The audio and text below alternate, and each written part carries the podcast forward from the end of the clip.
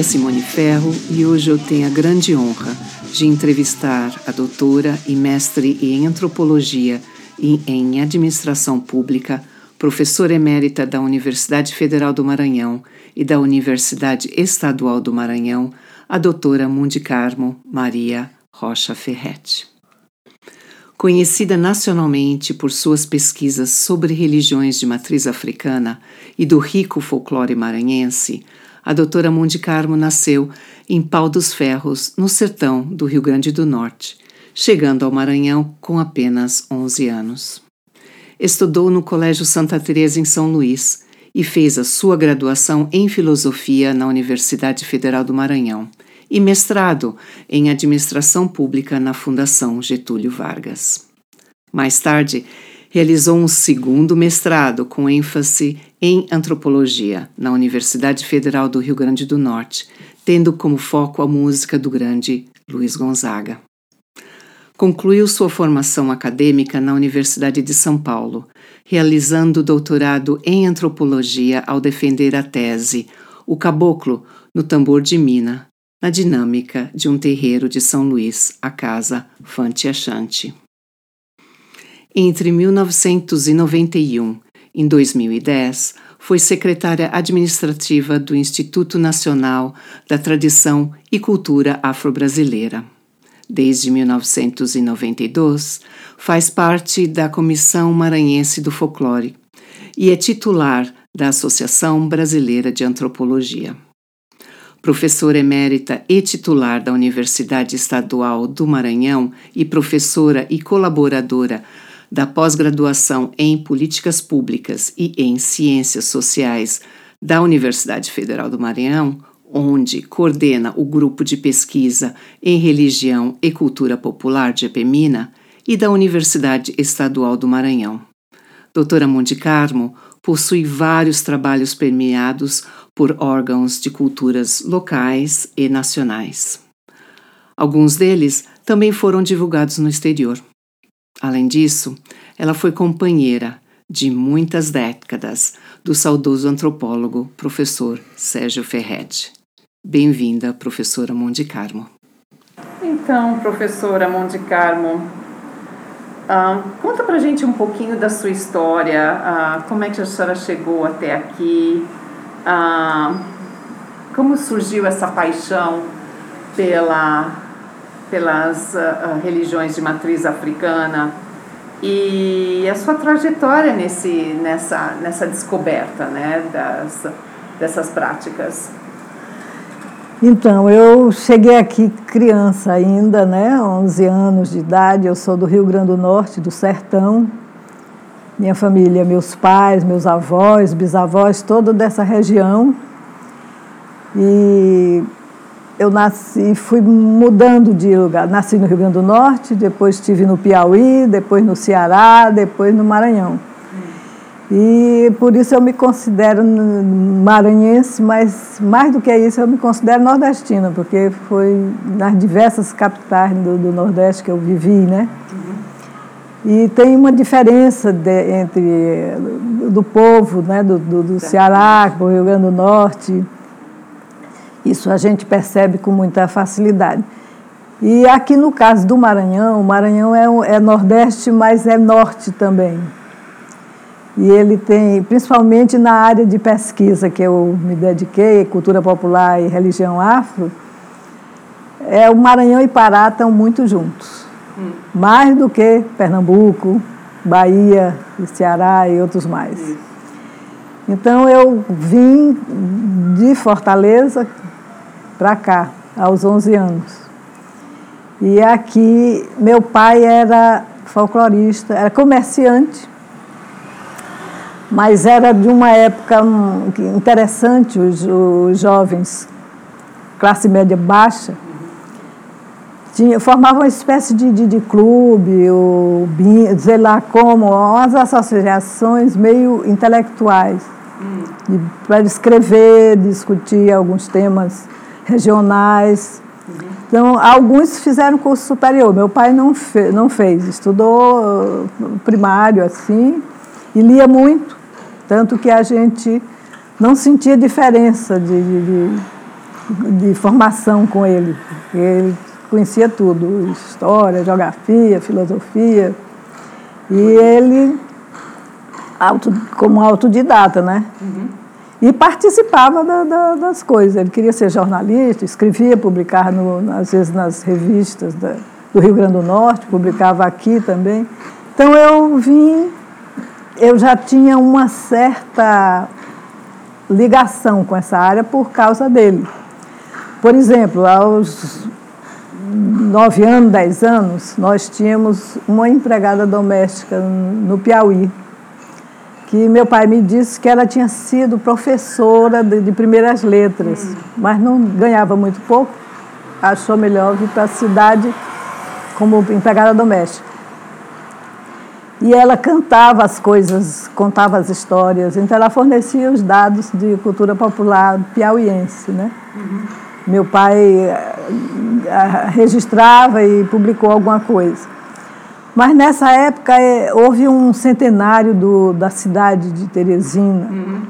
e os folcloristas se organizaram. E ele fez parte do, do comitê lá de, de folclore e vinha dançar na porta de casa os boi, bumba boi. Reizado também, eu me lembro de ter escutado. E aquilo ficou nos meus ouvidos, né? Aquela música repetida do, do reizado, né? E as histórias, e aí entrava muito mais coisa da, da cultura que não estava no interesse dele, mas que me interessava bastante. Como, por exemplo, a questão do catolicismo popular, né? Isso a, a concepção das almas. É, eu perdia muito, eu gostava de costurar e perdia muito a minha agulha. Uhum. E ela me ensinava a rezar para as almas, para as almas me ajudarem a, achar, a encontrar a agulha. e eu, e, e, com isso, eu seria muito, como, é que, como se diz assim, protegida por ela. e eu acho que funcionou, né? Uhum. Mas isso foi uma fase no, no Piauí. Depois meu pai tinha muito o comércio aqui, comprava arroz no, no, na mata, como ele dizia, pilava e exportava. É, e, e passava muito tempo fora de casa. Mas aquelas coisas que eu aprendi com ele eram marcantes, né? Uhum. Ficaram.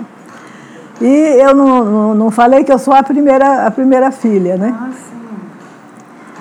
e logo depois que eu nasci, o, minha mãe ficou logo grávida. Então, eu, quando meu irmão nasceu, eu ainda não tinha feito o meu primeiro aniversário. Uau! E depois, logo depois de mais dois anos, uma outra, e mais um ano outro, e de modo que eu, eu pensava até que eu não tinha tido colo. Isso. Porque não, dá, não cabia, né? Tinha muito menino. 11, 11, 11, 11 crianças. É. E eu, então, tinha muito esse contato. Era, era, eu acho que isso era importante, o contato com ele, porque ele vinha e voltava para o Maranhão, a gente estava no Rio Grande do Norte, no Piauí, uhum. e tal, mas ficava aquela impressão aquelas coisas que eu aprendi. E às vezes eram pequenas coisas. Uhum. Uma pequena sugestão, Isso. uma pergunta que ele deixasse, e aquilo era suficiente claro. para trabalhar, né? Uhum. Bom, o, no, no, no, Ceará a gente teve a oportunidade também de ver outras coisas. Por exemplo, o Baião do Luiz Gonzaga. Isso. Eu assisti show de Luiz Gonzaga, do pai dele, o irmão dele. E, e tanto que no mestrado, quando eu estava escolhendo o tema da minha dissertação, Isso. eu de repente vi que a cidade estava muito, vivendo muito aquela música, né? Que eu conheci quando criança. Papai tinha aquelas vitrolas que dava corda, né? E uns discos de 45 rotações, de cera. Isso. Então era esse material que a gente tinha em casa com muita frequência, né? Uhum. E eu então vi que era muito importante estudar aquela música, porque foi muito importante nos anos 50, 60, uhum. e no, no, nos anos finados 70, 80 também estava tendo uma outra, um outro pico, né? Claro. E inclusive eu estava querendo ver o que que, quais as diferenças disso, do público, da, da, da mensagem dessa música mesmo. Então eu fiz um, um, a minha dissertação sobre esse, a parceria de Luiz Gonzaga com Zé Dantas, que é um, um artista pernambucano. Ah, sim. Depois essa no, no, no, Rio Grande do Norte esse assunto levou, causou um bom interesse. Né? Foi a primeira dissertação defendida no programa, auditório cheio, aquela coisa, né? E foi no dia de São João, que era a temporada princi é, principal né? daquela, daquela música. Isso. E eu tive logo a possibilidade de publicar no, no em Pernambuco. Não era aqui. Aqui no Maranhão não teve essa repercussão. Claro. Acho que nunca me convidaram para fazer uma palestra ou qualquer coisa parecida. Eu sempre falei em Pernambuco, em Sergipe, em outros lugares, né? Eu publiquei algumas coisas, mas o título era Na Batida do Baião, no Balanço do Forró. E teve três edições lá no Pernambuco. Uhum. A última foi muito badalada, também foi lançada em pleno São João. Eita. E o povo gosta mesmo dessa música e chegava assim, uma, pra, pedindo autógrafo, uma pessoa com uma pilha de livros, ah. assim, né? Aí dizia, esse aqui é para mim, esse aqui é para minha mãe, esse aqui é minha filha que está fazendo 15 ah, anos. Beleza. Então tinha vários públicos, né? Aquela Sim. música. Então foi, foi realmente importante. Agora eram tiragens pequenas, né? Isso. Não era essas coisas todas, né? Acho que no máximo mil exemplares. Mas de qualquer maneira esgotava logo, né? Isso. Porque havia um interesse. Acho que agora, inclusive, é isso. A gente sempre fica com alguns. Isso e para mandar para alguma biblioteca, para passar para alguns pesquisadores, mas uhum. Na hora de comprar é difícil localizar. Pois né? é. A não ser num sebo, né? Uma ou outra pessoa que deixa para lá. Mas esse interesse, por causa das dificuldades, da, da, aqui de, de, eu de fato era professora daqui, do, do Maranhão, e o interesse não era grande para esse tipo de música. Eu pedi uma bolsa para a CAPES e recebi como resposta de que música não era antropologia. e que então me, me botaram para o INEP, mas não saiu a, a, a, bolsa, né? Eu fiquei meio desanimada, mas depois eu não sei como, eu, eu descobri a Funarte. Hum. Bom, já que é arte, vamos para o. Isso e mandei o projeto para a Funarte. A Funarte aprovou e depois renovou por três anos. Era uma pequena ajuda. Primeiro, não, não era, eu não era de artes, né? E, e então fizemos o, o, seguinte. Quando eu terminei o, o, mestrado, o Baião, antes de terminar até a, a dissertação, o Ferret tinha estava estudando é, religião afro. E ele queria comparar dois terreiros, um antigo, tradicional, e outro que estava em ascensão. Isso. E numa vez ele me convidou para ir a uma festa chamada Baião, na, na, no terreiro do, da Casa Fante Achante. Eu então desconhecia completamente qualquer ligação da religião afro com, com o Baião, de Luiz Gonzaga, e me interessei, né? E fui assistir a festa e vi que, em vez de tambores, se tocava acordeon, né? E, mas eu, não, não, com a falta de, de, conhecimento técnico, eu não podia nem descrever a quanto por cento estaria baião ou seria outra coisa, né? Então, eu convidei uns, uns pesquisadores, um, o professor da escola de música, uhum. Para descrever um pouco a, música, uma coreógrafa de, da, daqui, uma bailarina que trabalhava com cultura popular e tal. E uns fotógrafos amigos, assim, com aquele pouco dinheiro que eu tinha, de, de distribuir assim. E fizemos uma, uma gravação. No, a gravação era mesmo para o fim do ano, porque era para assistir um tambor de mina, que a gente fazia Santa Bárbara, que é 4 Isso. de dezembro. O, a Pagelança, que era em outubro, final de no, outubro, novembro e o, o Baião, que era Santa Luzia, 13 de dezembro. Então nós fizemos uma gravação, a, o Baião foi uma gravação ao vivo, né? E a, a, as outras se fez uma gravação pausada mesmo, pousada, né? Uhum. E até com algumas dificuldades, por exemplo, o Pai de Santo não tinha muito interesse de mostrar a pagelança, mas era importante porque eu tinha visto que o repertório musical da, do Baião era o mesmo da, da Pagelança, uhum. com alguns acréscimos por causa, com a, por causa da ênfase nas entidades femininas, uhum. no Baião. Então eu pedi para a gente gravar pelo menos o início do Baião e o final, porque o meio estaria um repertório muito parecido com o que eu já estava gravando né, no, do, do Baião. Então, com essas gravações, ele não quis trazer, por exemplo, elas tocam castanholas. Ah. Então, ele não trouxe a castanhola. E tinha uns maracás, e ele, em vez do maracá, tocava tambor, simulava o som né, daqueles instrumentos, mas com, usando outro instrumento. Uhum. Esse material foi para a Funarte. Oh, beleza. E a Funarte foi, foi feita uma edição, pediram para eu fazer um planejamento, escrever um folheto e tal. Só que teve todos os problemas que você pode imaginar. Manda, tinha mandado a fita matriz para o Rio de Janeiro, foi, foi extraviada. Depois, quando foi feita a, a prensagem, também a capa se perdeu. E, e finalmente saiu, também com a tiragem de um mil, acho que mil discos. E foi bem aceito, tanto pela Casa Fonte Achante como outros pesquisadores que passaram por aqui. Né?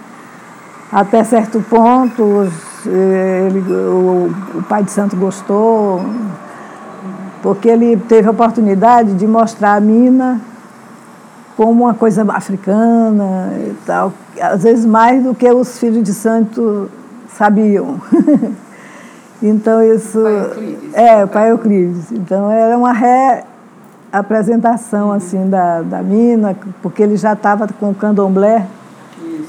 E aí tinha os orixás e aquilo mais. Então estava tá uma, uma mina já aproximando do, do, do, do candomblé. Isso ele acha que esse disco causou, chamou a atenção da, da, da casa. Ele foi uma coisa muito positiva para a casa, né?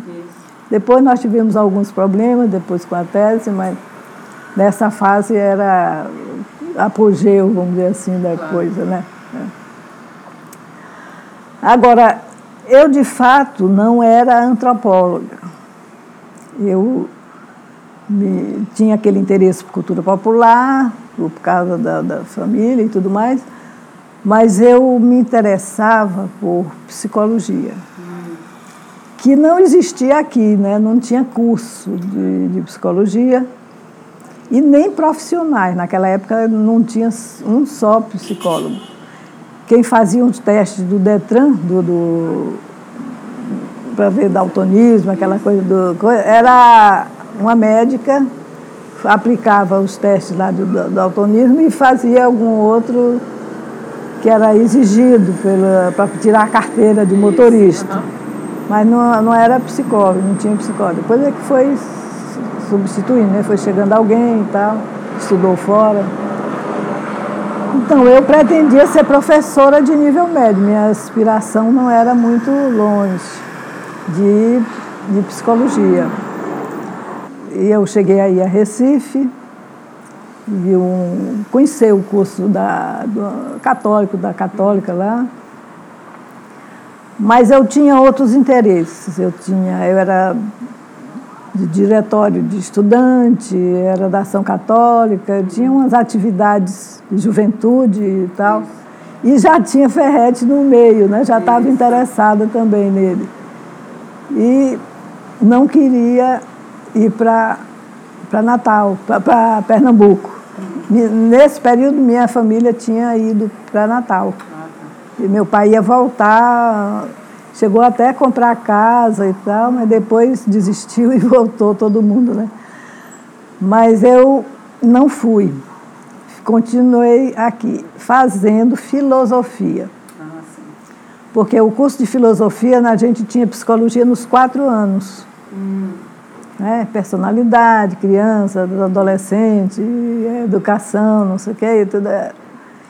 Então eu, continuava meu interesse, né? aproveitava as pequenas coisas que apareciam na cidade, conferências, às vezes uma, uma pessoa passava por aqui, etc. E estava muito satisfeita com isso aí, mas eu, depois que eu terminei o curso, eu fui monitora desde o segundo ano, era filosofia moderna, mas a gente não conhecia os autores. conhecia só a biografia, né? Depois um, teve um professor que trazia umas coletâneas, assim, né? E a gente começava a ler. Eu me interessava pelo que eu encontrava na biblioteca pública e tal. Então eu comecei a me interessar por filosofia oriental, Confúcio, eu achei muito interessante. E Platão, o Banquete de Platão, então eram livros que eu encontrava na, na biblioteca, né?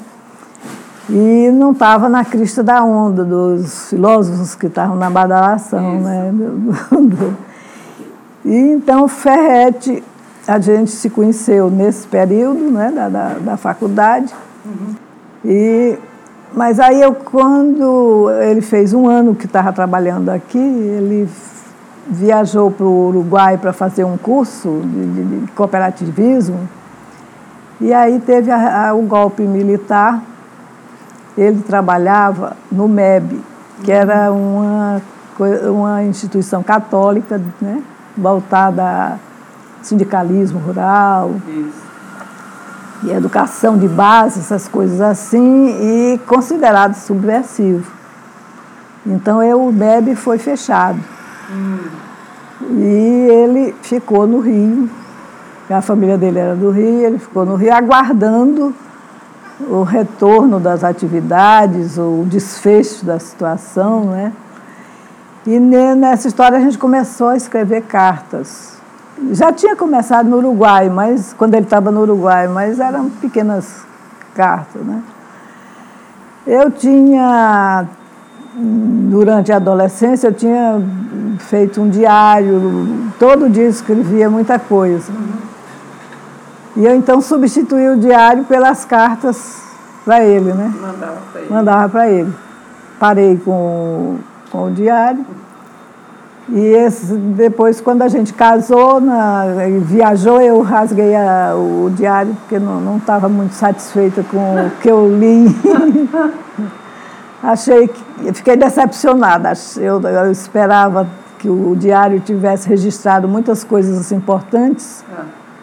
E eu não tinha mencionado nada daquelas coisas no, no diário, né? Então eu achei que aquilo não servia para nada, né? Aí rasguei todo e Passei a escrever cartas, mas eu não sabia que ele estava com plano de ir para o exterior. Ah, sim. Ferretti era uma pessoa muito calada, né? não gostava de falar dele. E era sempre uma história de que eu, eh, minha vida passada eu tenho que falar umas coisas e nunca falava as coisas e eu não sabia o que, que segredos eram esses, né, desse passado. E houve um, logo que a gente se conheceu, ele ainda estava no Uruguai, eu tive a oportunidade de ir a um congresso na, em Minas Gerais, de estudantes, uhum. e um amigo me facilitou a ida ao Rio, eu fui para conhecer a família dele, que eu tinha o endereço. E eu tinha viajado com um amigo do meu pai e ele tinha, eu tinha tido um sonho em que eu descobria que Minas Gerais era perto do Rio de Janeiro, que eu não sabia, e que eu tinha tido essa ideia de procurar a família dele para ver onde eu estava entrando. e desse jeito eu fiz como eu tinha sonhado, né? E aí, nessa história de, de, desse, desse sonho, é que eu fui saber de mais coisas dele. A mãe dele, por exemplo, perguntou se ele tinha alguma namorada por aqui, porque ela estava com muito medo que ele voltasse para o mosteiro de São Bento. Ah, sim. Ele tinha sido monge durante um ano, um ano e meio, sei lá, e não me falou. Então, tinha essa filósofa que estava na Bélgica, na, na França, não sei, também eu não sabia. E, e as coisas foram acontecendo assim, né? Então foi muito complicado essas, essas descobertas, né? Ele com muito sempre dizendo que quer se abrir, falar das coisas dele, mas não falava, eu não sabia porquê. Uhum. Isso foi até, até ele morrer, 50 anos, 55 anos de luta. E depois que ele morreu, piorou, porque aí as interrogações ficaram maiores, né? Sem, sem resposta. Sem resposta. Então eu tive que mergulhar nas cartas dele. E isso está dando isso. Exatamente. É, vai ser um projeto muito lindo. É. É, mas é muito trabalhoso, porque você, no, no caso, eu peguei só as cartas dele, porque são muitas, era bem umas 300, assim, né? Então, um livro ficaria enorme. E eu, lendo as dele, que eu estava querendo entender algumas coisas, eu vi que dava para uma pessoa ler só as dele, porque ele comentava as minhas. Ah, sim, é verdade. As minhas cartas ponto por ponto, às vezes escrevia menos, tinha confusão por isso. Mas, de qualquer modo, eu estava sendo a pesquisadora e, ao mesmo tempo, a pessoa que estava né, envolvida nessa relação, então era meio complicado. Uhum. Isso sem falar do aspecto mais emocional, né, do luto, do coisa que não é brincadeira. Uhum de qualquer modo, foram 50 anos de convivência, né? Isso. E não, era, não é fácil desaparecer assim, Isso. né? Mas é, Deixar esse é, vácuo, é, né? Exatamente. E a senhora, a senhora fala muito da, uh, dessa, dessa uh, um, relação linda que a senhora sempre teve com o professor Ferretti. Um, a senhora, como mulher, a senhora se espelhou em alguma mulher que inspirou a senhora a ser ou conseguir tudo que a senhora conseguiu? Teve alguma mulher que, que foi importante na sua vida? Eu não sei, acho, acho que não. Foi uma coisa que foi sendo construída, né? É, um estilo com eu era mais velha, nós éramos bastante isolados porque ah, pelo menos durante muito tempo. Ah, eu, eu, eu, minha memória está muito assim, geográfica, porque a gente é no Rio Grande do Norte, no Ceará, no Piauí, no Maranhão, né? foi períodos assim. Então, nós estávamos separados da família, que era do Rio Grande do Norte. Isso. Então, no, no Ceará, tinha um irmão de mamãe, mas tinha brigas que eu não entendia. O problema de eram comerciantes e brigaram por algumas questões lá da, da empresa e não sei. E tinha uma outra, uma irmã dela também. Mamãe era caçula de 16. Hum. E eu a mais velha de, de 11. Ela não, meu pai viajando e ela não saía muito e a gente, eu e meu irmão, desde cedo, a gente fazia coisas. Por exemplo, tem umas piadas até. Ela mandava a gente para a farmácia, que era numa reta, não, não tinha perigo nenhum, mas à noite, nós dois pequenos, assim, para comprar uma chupeta para o bebê que estava chorando, aquele negócio todo. E a gente ficava com vergonha, porque ela, ela era muito enérgica e, e, quando a gente chegava com a chupeta, ela não queria, aquela não, não aprovava a compra. E a gente tinha que voltar e chegava e trazia outro.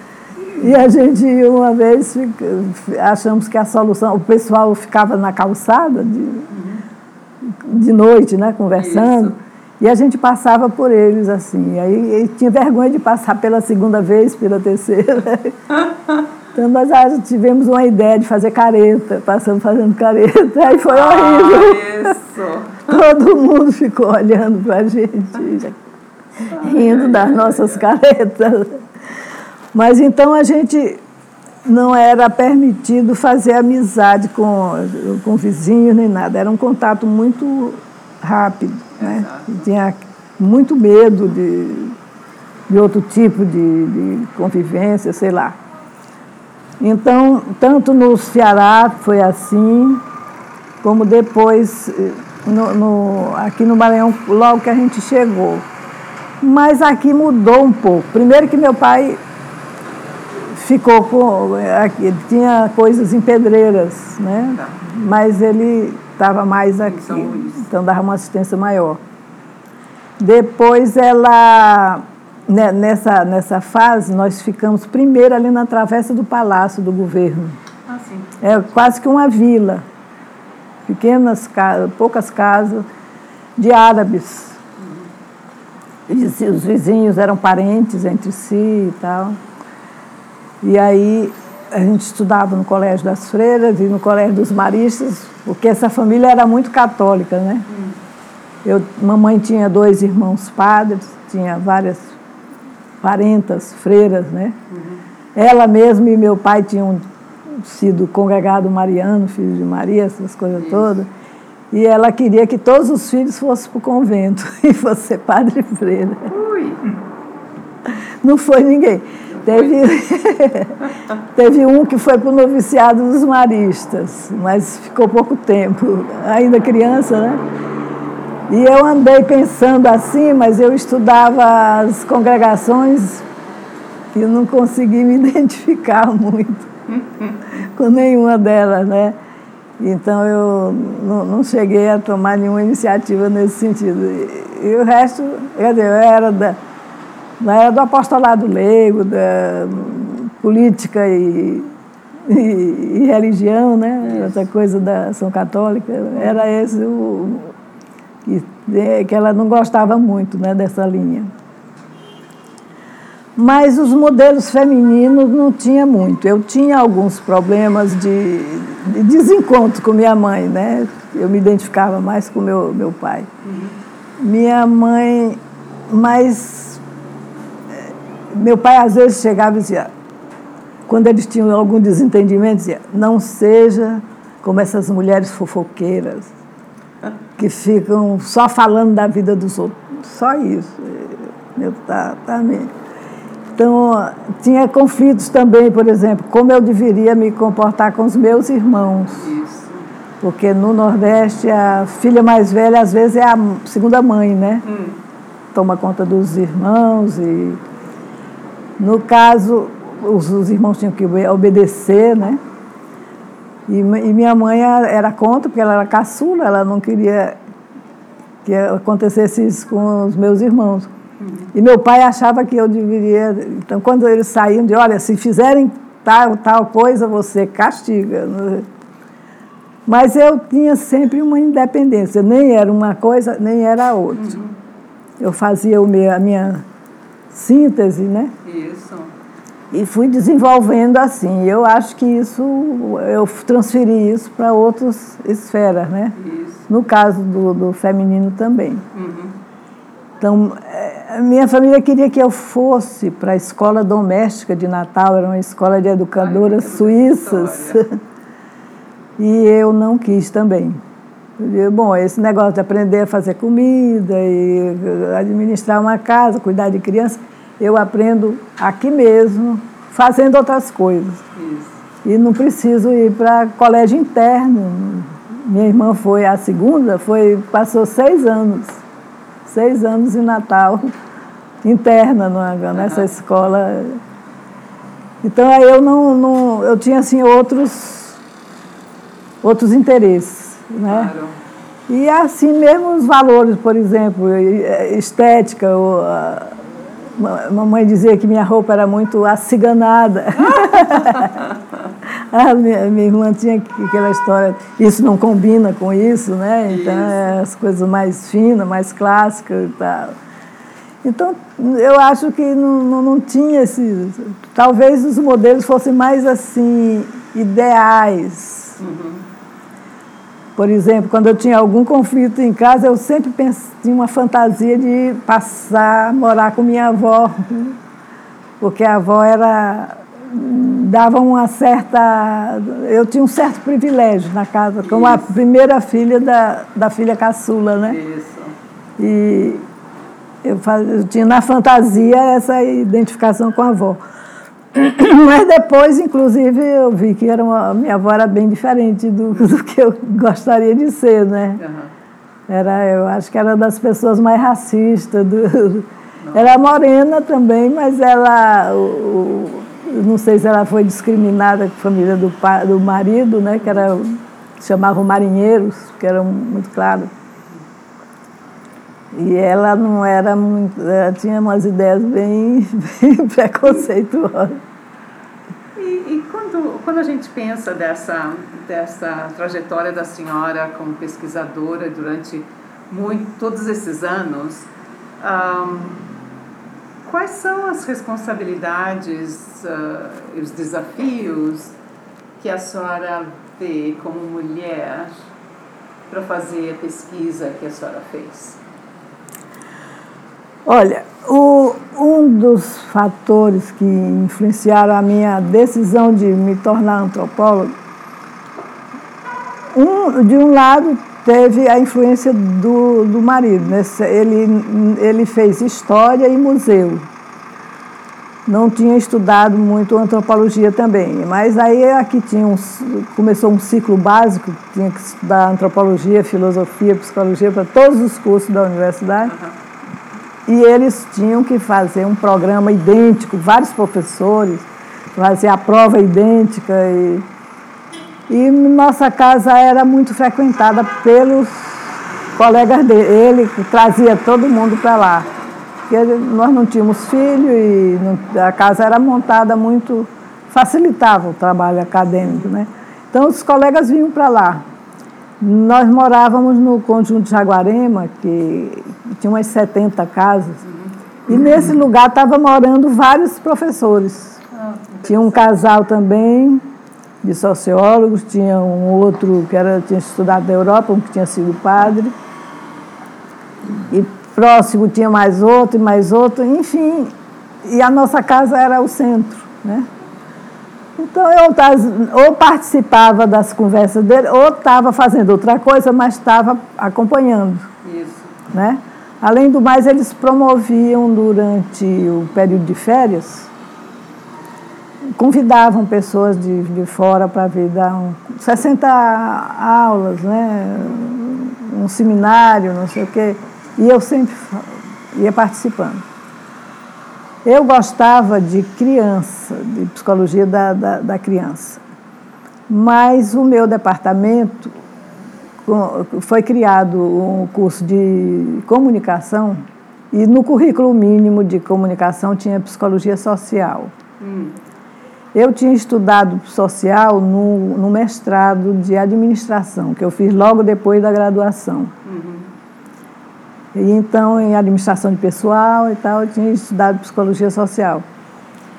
E o departamento quase que me exigiu hum. para dar aula, ficar com essa disciplina, que não era do meu interesse. Mas aí eu apenas exigi que eu, no horário da disciplina, eu trabalhava na estadual, na, na UEMA. Isso. Eu pedi, bom, vocês vão se entendam com os reitores para me liberar nesse horário e tal, uhum. tudo bem. Então, os alunos de comunicação não estavam muito interessados no, no, no, no, programa, queriam outras coisas, às vezes completamente fora. Uhum. E eu me esforçava para aproximar daí. E aí assistia as coisas do pessoal de sociologia e antropologia, né? Carlos Brandão deu cursos e vários uh, antropólogos estiveram por aí. Fora isso, quando eu era da graduação, às vezes tinha professores que faltavam muitas aulas. E eu entrava noutra sala. E, e às vezes eram professores de. Tinha uns professores que eram de letras. E falavam coisas muito interessantes sobre a literatura maranhense, passado, e não sei, eram pessoas idosas. Né? E eu assistia a aula. Então eu tinha uma um leque de é ma maior, né? Então foi ficando e fui entrando nessa coisa toda, né? Agora o outro problema, além desses, dessas oportunidades, né? Eu tive uma dificuldade de, de convivência com o marido, porque ele era muito interessado nessas coisas de, do folclore e entrou num grupo de, de pessoal que gostava de beber e ficava até tarde. O chefe dele é, trabalhava mais no final do expediente, e entrava, avançava. E, então ficava aquela situação meio chata, né? Porque eu, eu não participava dessa.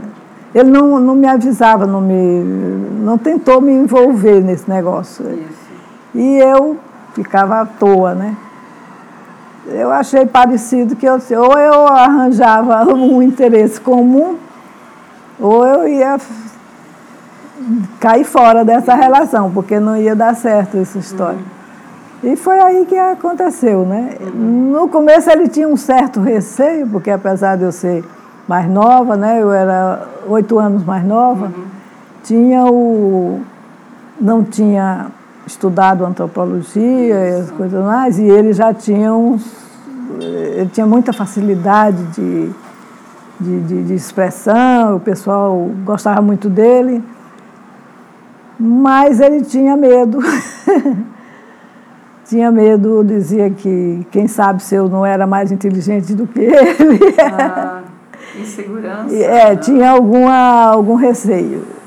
E algumas vezes eu ficava muito zangada quando, por exemplo, chegava alguém que queria discutir um assunto e, em vez dele me indicar, ele indicava outra colega que tinha menos competência ah, daquela coisa. E eu dizia que era problema de, de concorrência, né? medo de, de, de concorrência, que não havia necessidade porque nós tínhamos estilos muito diferentes. Uhum.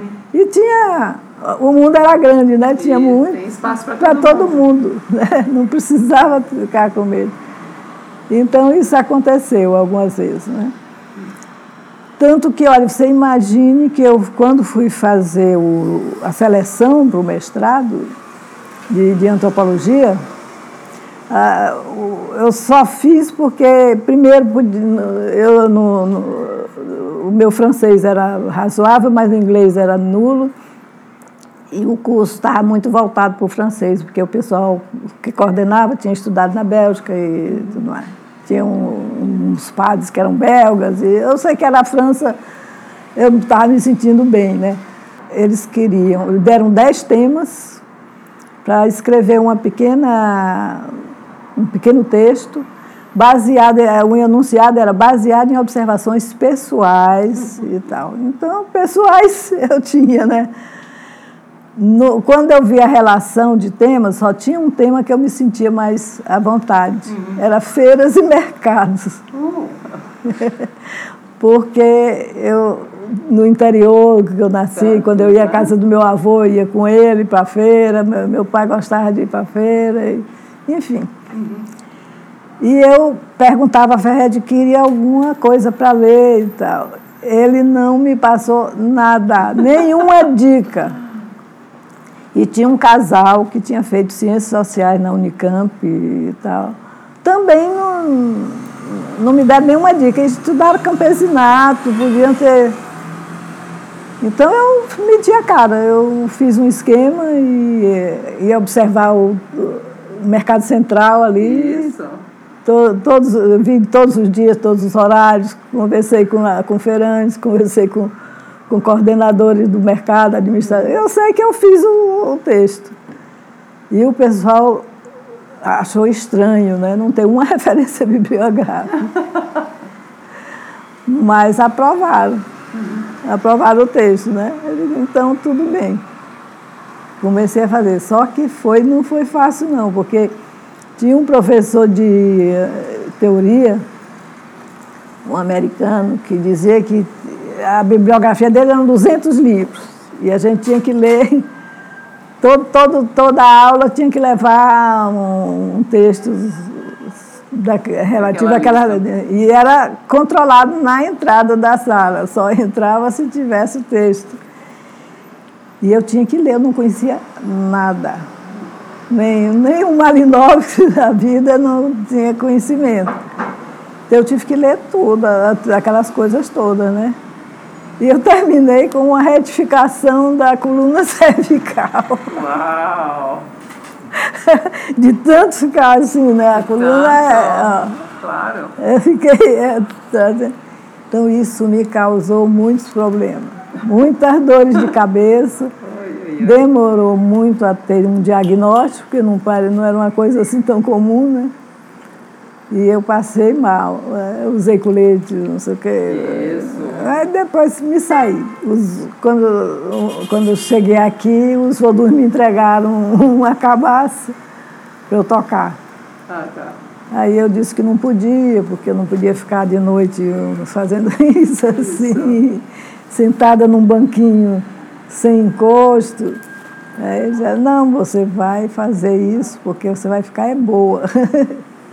Não sei se foi isso, mas eu aprendi a lidar com o problema e uhum. apareceram outros, mas esse, esses, esse não funcionaram nada. E a senhora acha que nesses caminhos que a senhora abriu, né, a senhora também uh, serviu, de, serviu de inspiração para outras mulheres seguirem a sua trajetória? É um pouco difícil dizer. Ah, em casa, nós somos sete mulheres, né? Uhum. Eu sou a primeira.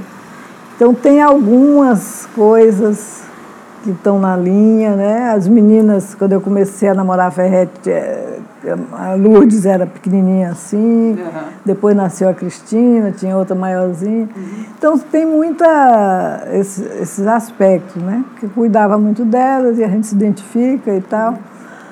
Mas elas tinham outras outras influências, né? Por exemplo, a da minha mãe mais forte, eu acho, nelas do que em mim. Meu pai morreu cedo, né? A mais nova ficou com quatro anos, outra tinha oito. Eu que tive mais com, convivência, né? Então, é assim, depois, alunos às vezes têm mas é mais é, a questão da, da roupa, né? O, tem uma que diz que é minha, que é minha herdeira. Quando eu morrer, tem que deixar para ela o guarda-roupa. É, é, negra, né? Isso. As coisas africanas e tal. E, então, esse, esse, o estilo um pouco, né? Uhum.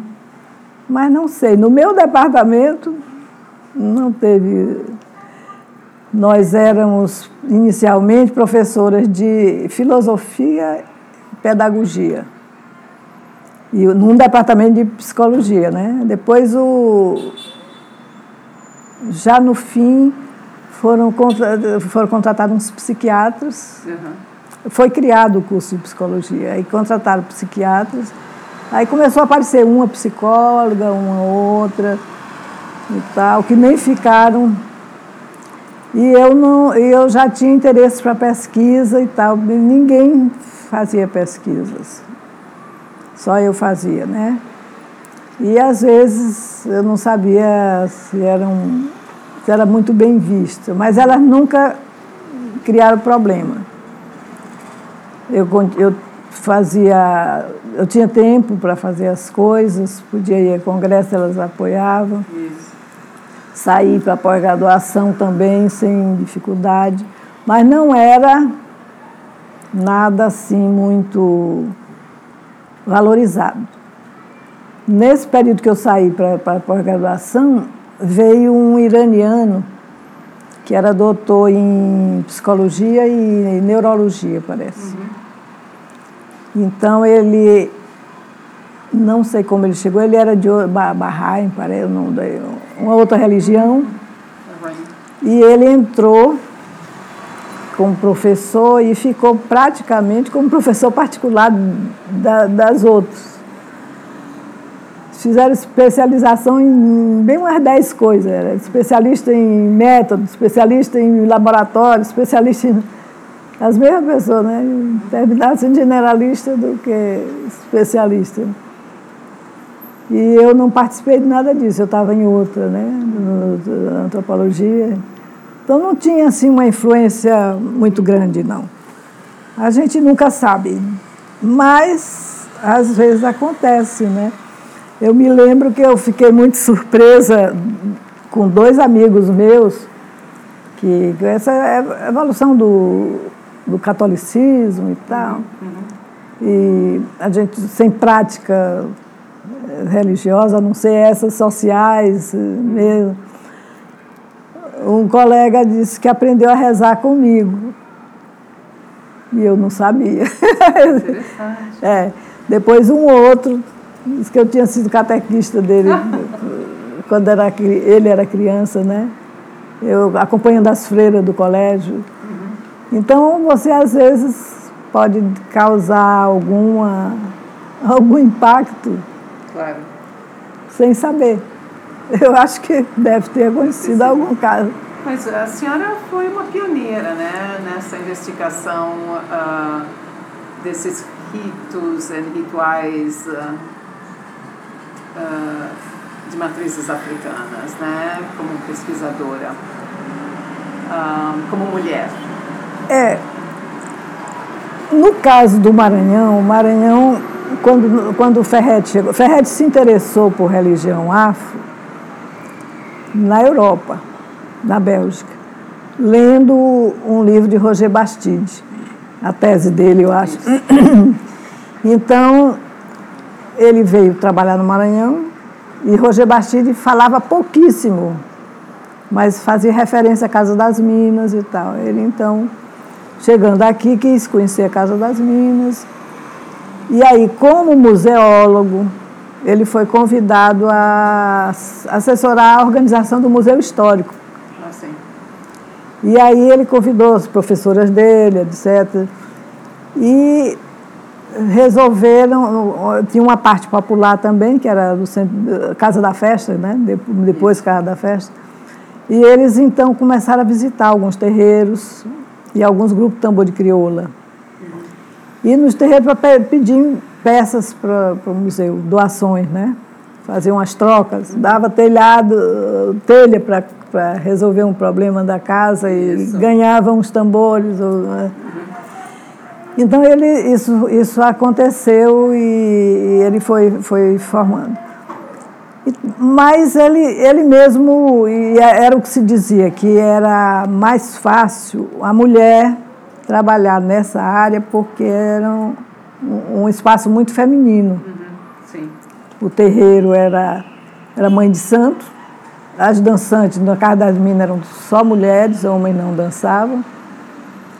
E ele se entrosou e tal. Mas durante os primeiros anos, ele ia sozinho, não participava. Inclusive porque ele nunca me avisava da, das coisas. Eu nem sei bem, acho que a primeira vez já deve ter sido já. Aliás, no mestrado, uma professora americana foi ensinava antropologia da religião e antropologia médica. Não teve ninguém interessado na antropologia médica, então ela deu um curso de religião. E uma das tarefas, ela fazia parte de um grupo interdisciplinar com psiquiatras e hum e outros profissionais, ela queria estudar casos de pessoas que eram atendidas nos ambulatórios de psiquiátricos uhum. e eram de, de algo, tinha alguma coisa na religião, que a religião interferia na saúde, essas Isso. coisas. E aí cada aluno escolheu uma religião e procurou ver isso, como é que o padre carismático, os evangélicos, né?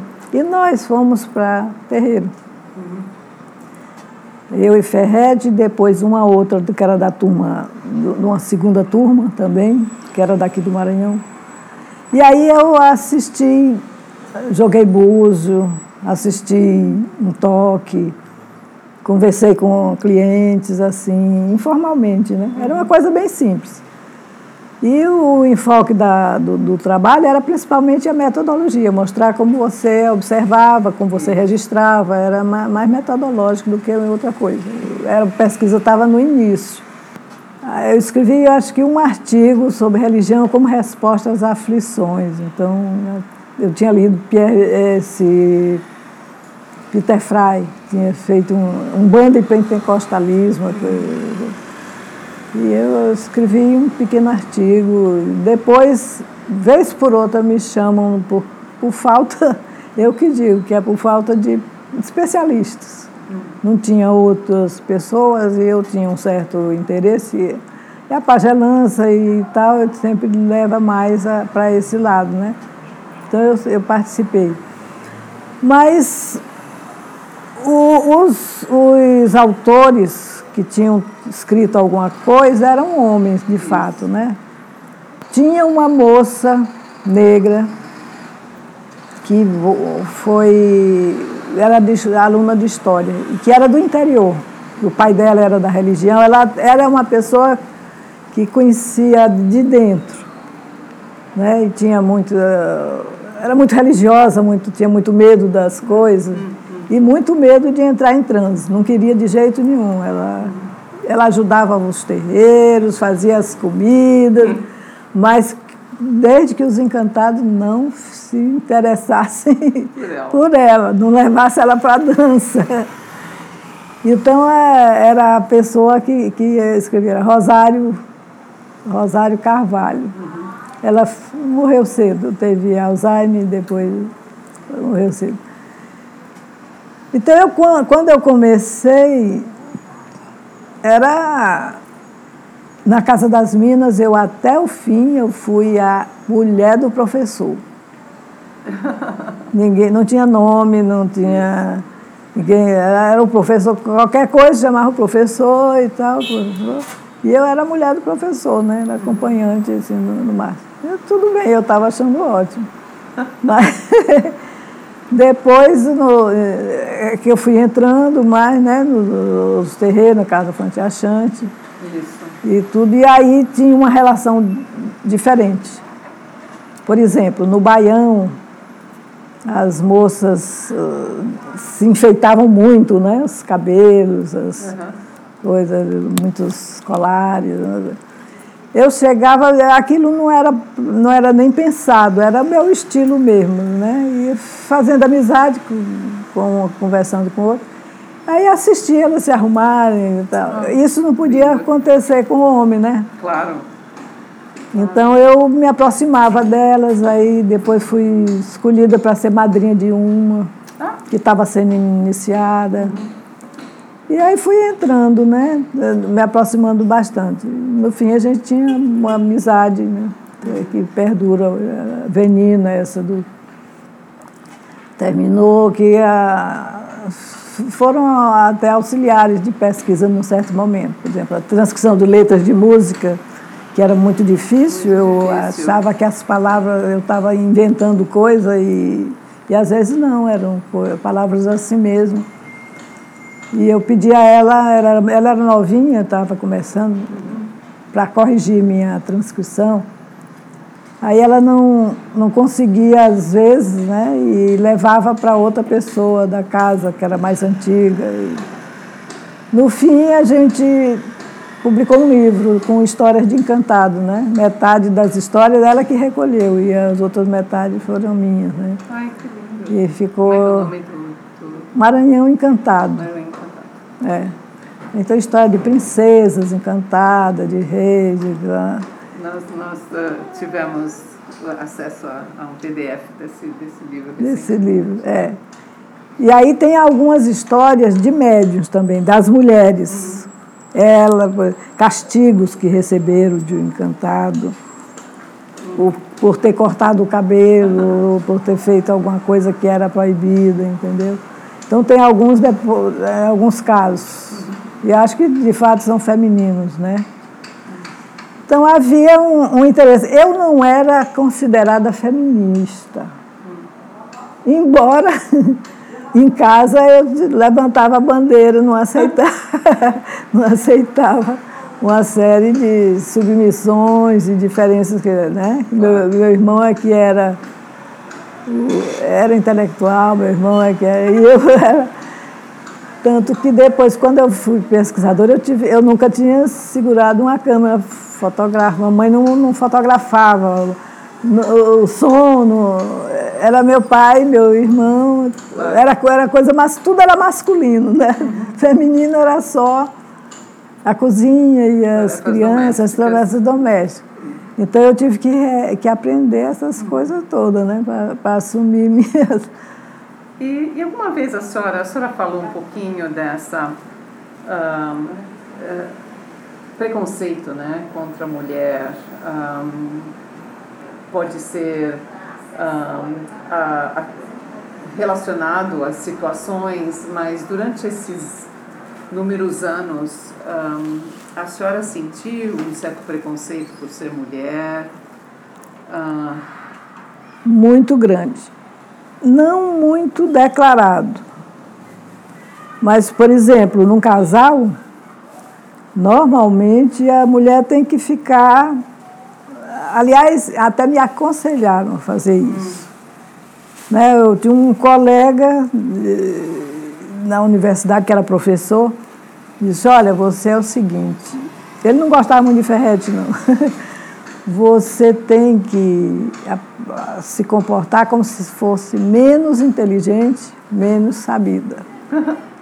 Porque homem não gosta de mulher ai, ai, ai, ai, competente. então, tinha esse, esse, esse negócio, né? Essa preocupação para não fazer sombra para o companheiro, né, e tudo. Isso era falta de feminilidade, se você fizesse, né? Então tinha isso. Mas normalmente era se, se não tinha jeito. Se tivesse os dois, tinha que ser ferrete, né? Fomos levando, né? Às vezes chegava uma, uma vez chegou, era para falar sobre, sobre mulher, inclusive. Aí ele ficou meio assim, era um antropólogo da Bahia. Aí ele disse, mas quem trabalha com isso é ela. ela ah, desculpe, que machismo meu, não sei o quê. Então sempre tinha esse negócio, né? Até certo ponto, essa sociedade é preconceituosa mesmo e a gente está acostumado a lidar com isso. E eu ia andando, ia andando. Ah, tinha sempre espaços que ele achava que não eram muito importantes e eu achava que eram. E eu entrava, né? Por exemplo, quase esses meus livros que estavam no, no site, disponibilizados, foram concurso literário do. Tinha um, o, o CIOG, que era uma empresa da, gráfica do governo, né? Ele fazia um concurso literário. No começo era só poesia, romance, é ficção. Mas depois eles botaram a categoria pesquisa jornalística. Pes... Uhum. E eu entrei com. Primeiro, logo que eu comecei a, a, pesquisa, em 85, eu entrei com um livrinho pequeno, de segunda a domingo. Era sobre o mercado central, aquele trabalho da, da seleção do, do mestrado. Isso. E tinha um texto que era a minha visão inicial da religião afro. E esse texto foi bem aceito. Era um texto pequeno, bom de ler, não, não era muito complicado.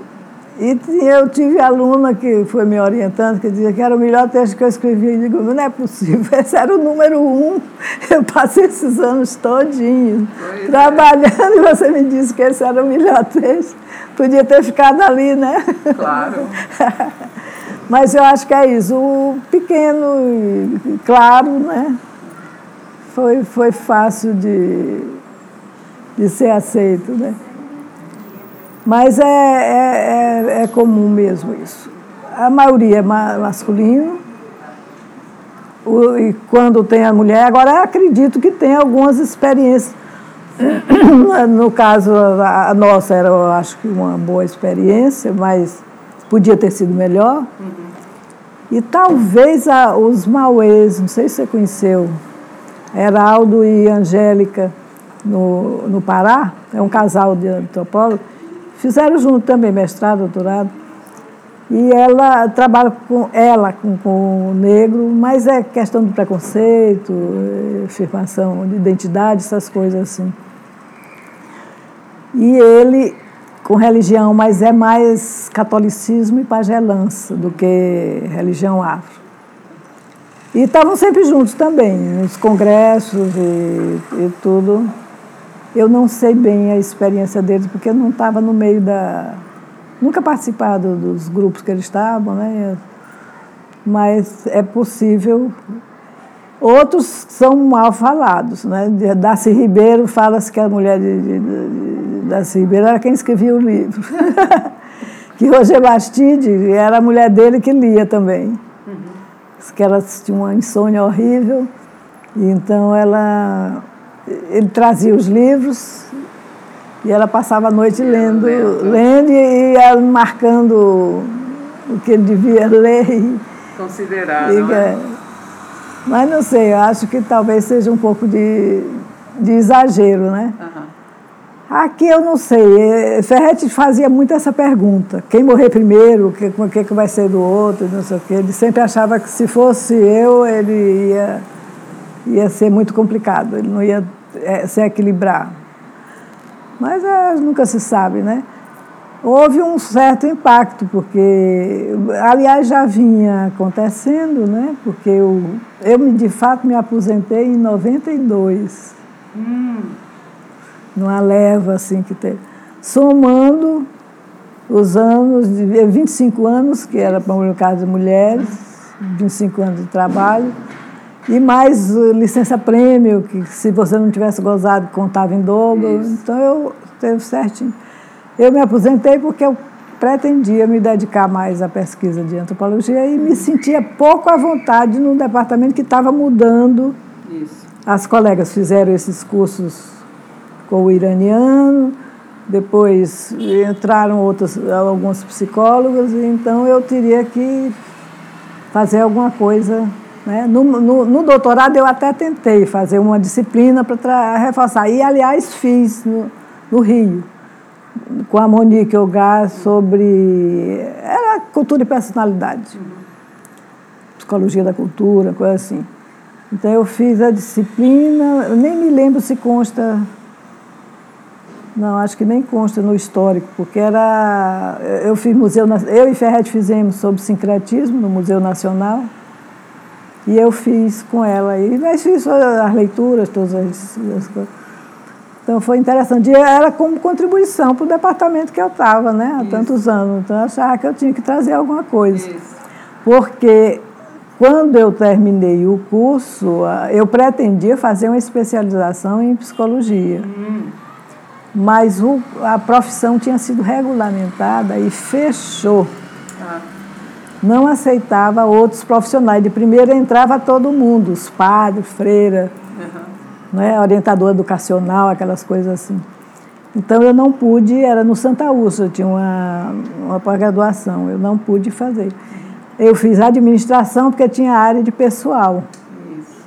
Aí fiz administração, eu fiz psicologia social, social e organizacional eu fiz também uhum. nesse curso. E passei a dar aula na universidade, né, de psicologia na federal e também na, na estadual. Só que na estadual eu tive muita, muitos convites para trabalhar como assessora pedagógica hum. do, de, de, diversos diretores, assim. Então eu me dediquei muito a isso. Uhum o curso era novo, né? precisava de, de pessoa que entendesse um pouco mais dessa tramitação de coisa no MEC e tal. Então eu trabalhei muito na, nisso. Dez anos, os dez primeiros anos foi mais na UEMA.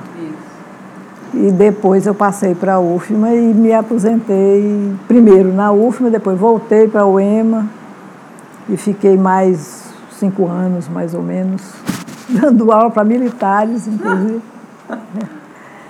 Que vida, Acade academia, academia de polícia. Que trajetória, É, isso aí. professora. É muita coisa, né? Muita, muita coisa. A gente, essa, essa vida de, de ah, novidades constantes, É. porque a senhora buscava, sempre buscou. Agora, com esse projeto de cartas que a senhora está É. agora embarcando, ahm, elas, elas, ah, elas não somente eh, tratam dessa relação entre a senhora e o professor Ferretti, mas também o que estava acontecendo no mundo naquele momento, né? Tem uma coisa histórica É.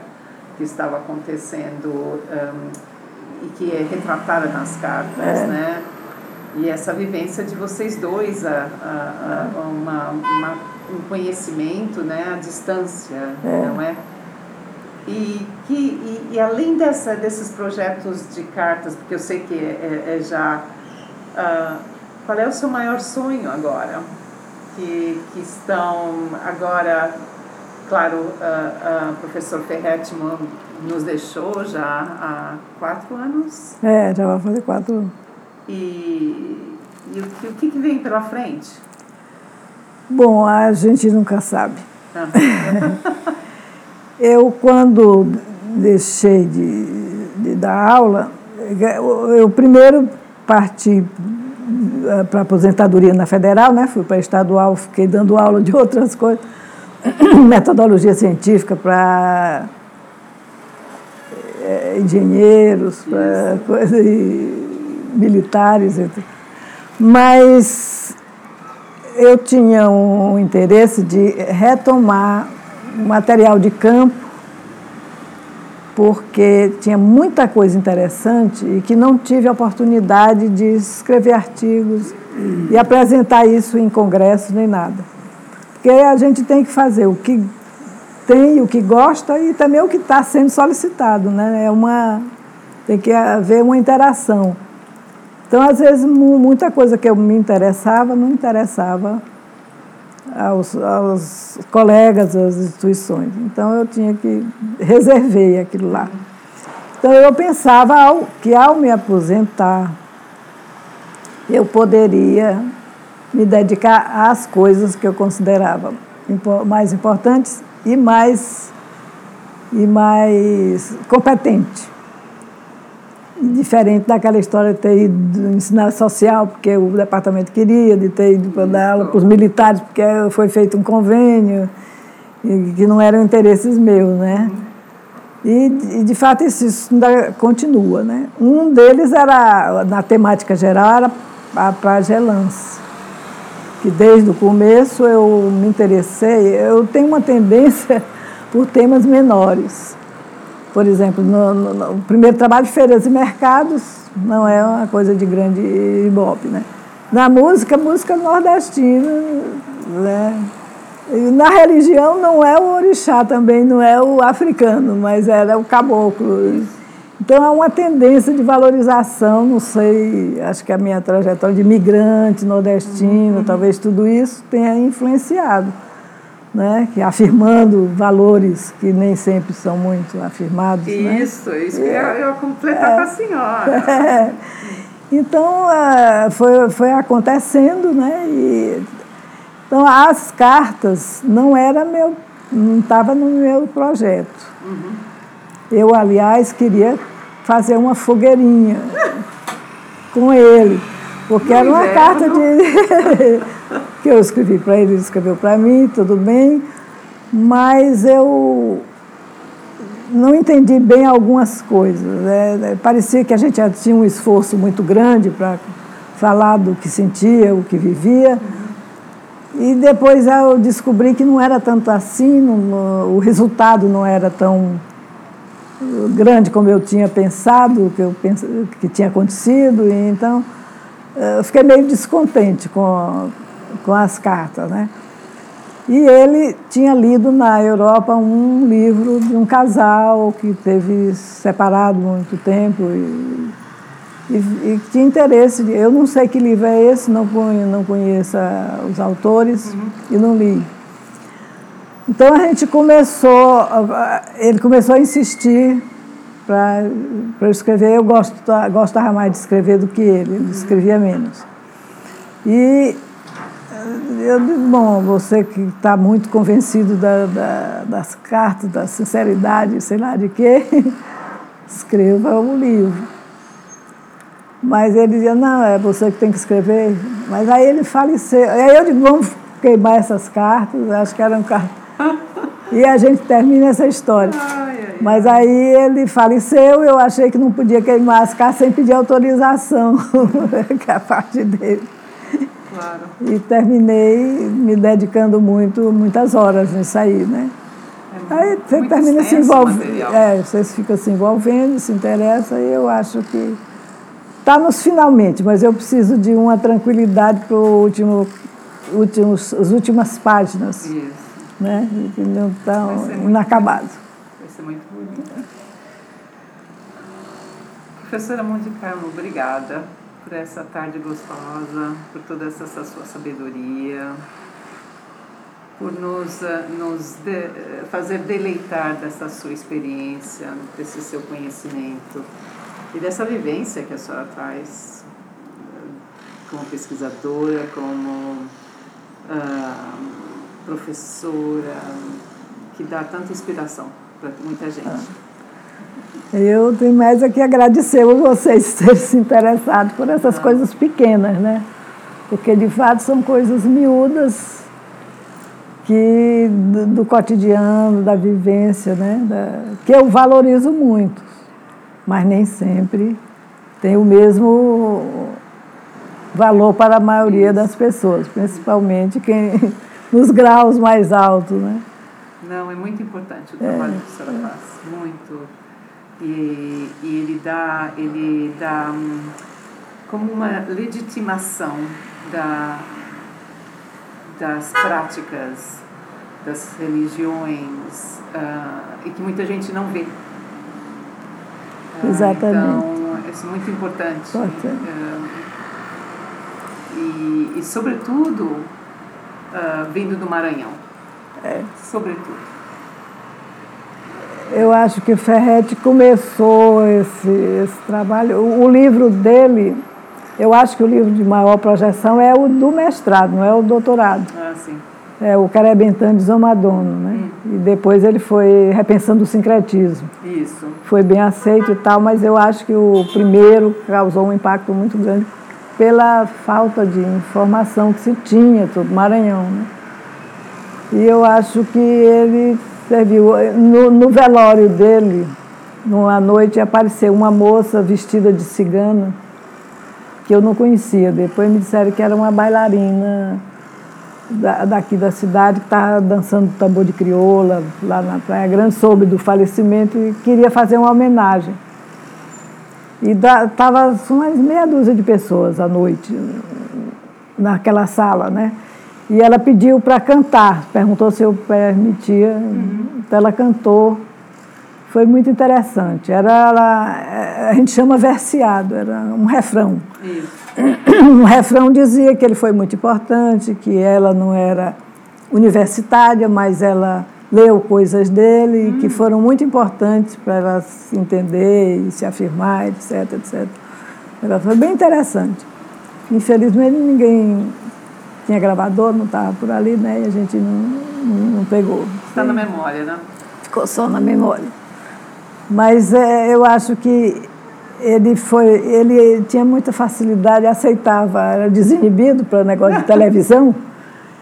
E toda hora estavam chamando ele né, para dar um depoimento e, e para falar. E isso a gente pensa que não tem importância, porque é muito pequenininho, cinco minutos, menos. É, e, mas na prática ele teve um impacto. As pessoas, eu acho que teve esse aspecto do, do, da, da, intolerância, da, do preconceito, né? elas se sentiram valorizadas. Claro. E no meu caso, o fato de pegar coisas menores, também eu sinto isso. As pessoas por exemplo, valorizam muito o candomblé, os orixás e não sei o quê, mas elas são de caboclo, elas recebem principalmente os caboclos, o encantado.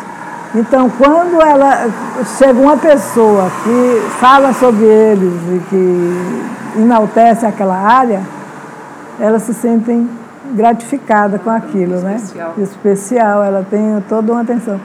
Então eu tenho muito, se eu, eu chego assim no, no, no, no terreiro, então é emocionante os abraços dos caboclos, das coisas. Isso. Né? Porque eles se identificam com aquilo que a gente estava fazendo. Claro. Né? Eu acho que tem importância. Muita. E qualquer coisa, estamos aí, né? Ah, se você quiser. Mas Estamos- a, a, a estamos à disposição. já as portas da sua, da seu apartamento lindo, muito gostoso, nessa cidade gostosa. Não, nós Pois é. temos que agradecer. Muito obrigada. Muito obrigada a vocês.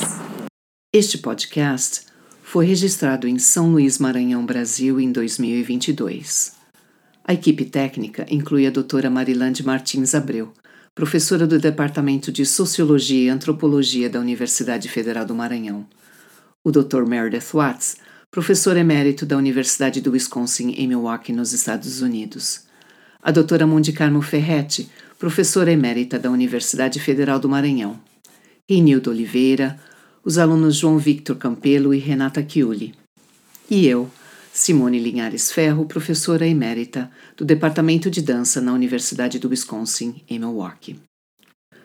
A música desse podcast foi registrada no Terreiro de São Benedito, mais conhecido como Terreiro do Justino, localizado na Vila Embratel, em São Luís.